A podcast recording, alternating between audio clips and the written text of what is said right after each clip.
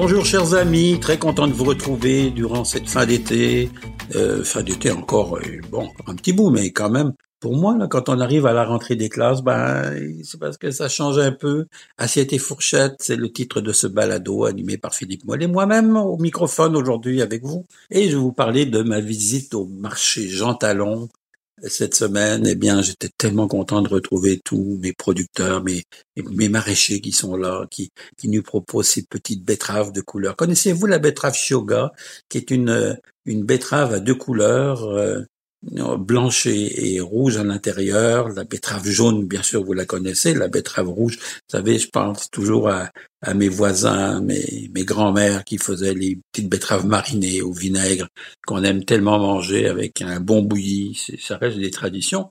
Eh bien, le marché regorge de couleurs, de saveurs, le céleri rave, des petits poireaux, les ah que c'est beau, que c'est. On voudrait avoir un marché comme ça tout le temps. Hein. C'est c'est ça qui est agréable aussi dans dans la découverte des saveurs, d'avoir d'aller chercher son marché, de discuter. Moi, j'aime bien Jacques et Diane au marché parce que ce sont des commerçants, des vrais commerçants qui viennent de Marieville, dans les terres noires, et puis qui font de la culture biologique, puis qui qui mettent pas d'intrants, puis qui travaillent bien, puis sont sont des gens simples. Alors, si vous allez faire un, petit tour au marché Jean Talon, allez leur dire coucou, ça va leur faire plaisir.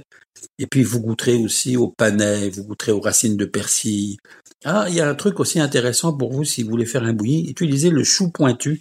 C'est une variété de chou un peu comme un chou de Savoie, mais vraiment plus goûteux, donc intéressant le chou pointu. Alors le marché, ben, c'est ça notre découverte cette semaine. Et puis moi maintenant, ben, je vous parle aussi d'un sujet qui va vous captiver sûrement. C'est ces aliments qui sont indignes de votre table. Eh là là là là. Vous pensez pas hein, qu'il existe des aliments? Ben oui, c'est ce qu'on appelle souvent les faux aliments, les aliments trafiqués ou les aliments qui devraient peut-être pas arriver jusqu'à nous, mais pourtant ils arrivent.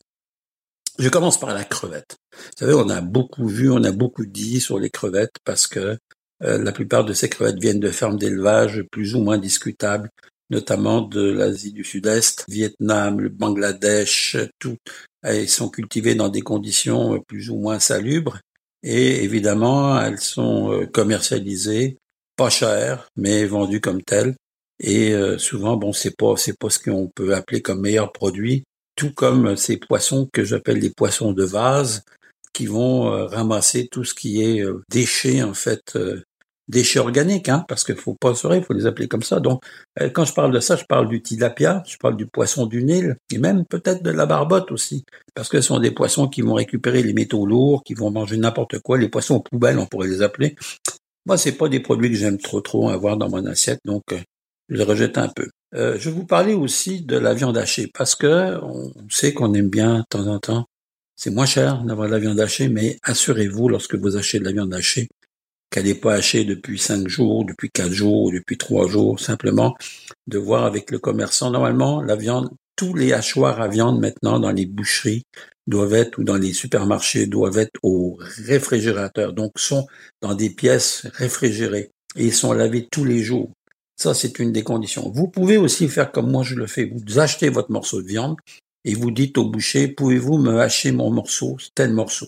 Vous achetez, vous n'êtes pas obligé de prendre du filet mignon pour le hacher, on s'entend. Hein on prend des, bas morceaux, mais vous le faites hacher en surveillant. Je vais vous parler aussi du poulet parce que je sais qu'il y a des gens qui ne sont pas très riches, qui n'ont pas beaucoup de moyens, mais n'achetez pas du poulet de batterie à 4,99. On sait souvent comment les conditions d'élevage sont terribles pour ces animaux. Alors, vous verrez que quand l'os se casse tout seul, hein, vous avez l'os du poulet qu'on est presque capable de manger parce qu'il se casse tout seul, bah, dites-vous que c'est pas du poulet de qualité.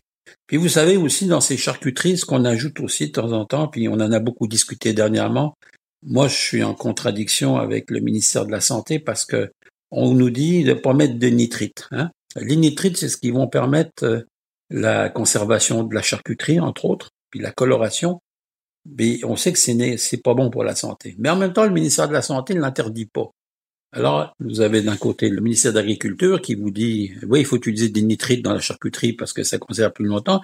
Puis vous avez le ministère de la Santé qui dit de l'autre côté, dans le même gouvernement, là, attendez-nous. Ben non, non, utilisez pas de nitrite parce que c'est pas bon pour la santé.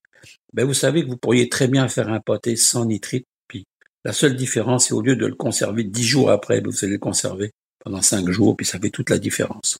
Il y a aussi ce faux parmesan dont on parle quelquefois, qu'on trouve dans des boîtes, qui est en fait un, fromage euh, râpé de type très ordinaire, euh, qui, qui devrait même pas s'appeler parmesan, parce que la maman, il n'a pas le droit de s'appeler parmesan. En tout cas, il peut pas s'appeler Parmigiano Reggiano, ça c'est clair. Mais qui est du faux fromage, tout comme ces huiles d'olive qui sont produites en Tunisie et qui arrivent en Italie, qui sont réembouteillées et qui portent la marque huile italienne alors qu'elles viennent de Tunisie. Donc tout ça, c'est un peu ce qui est discutable au niveau de l'alimentation. Et puis je vais terminer dans les mauvaises nouvelles, puis après on va passer à des nouvelles un peu plus belles. À ce jambon qui, en fait, n'est pas du jambon, donc on a déjà parlé de ça, mais qui est de l'épaule ou des bas morceaux qui sont euh, mélangés, barattés ensemble pour faire un faux jambon, puis qui est vendu au prix du jambon. Mais là-dedans, dites-vous que vous achetez 25 à 30% d'eau.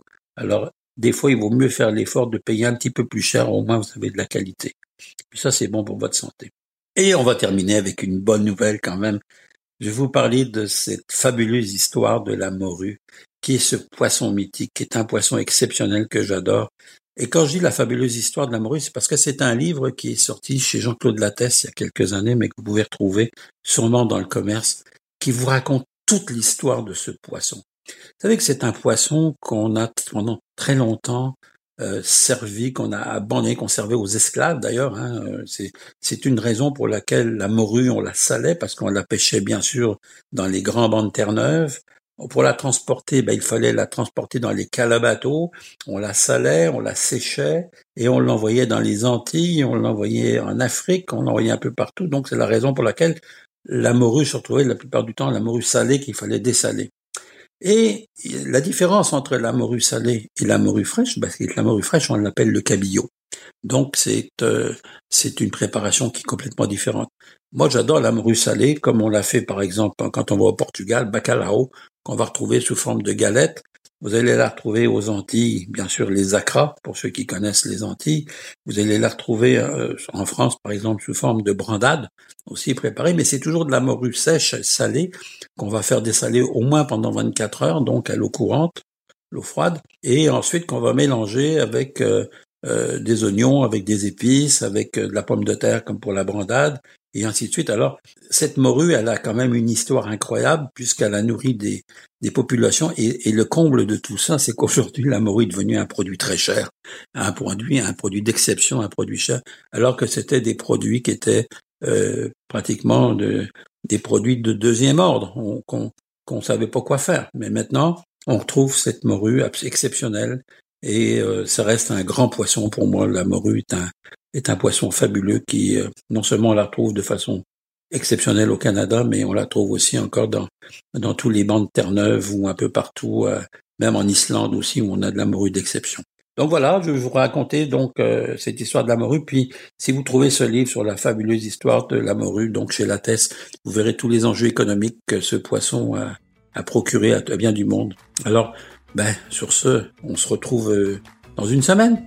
Et puis dans une semaine, ben, je vous raconter un peu des, avant de vous parler d'un beau projet avec les enfants, mais je vous raconterai un peu l'histoire de mon potager où on en est. Allez, je vous embrasse, assiette et fourchette, à vos tables, à bientôt.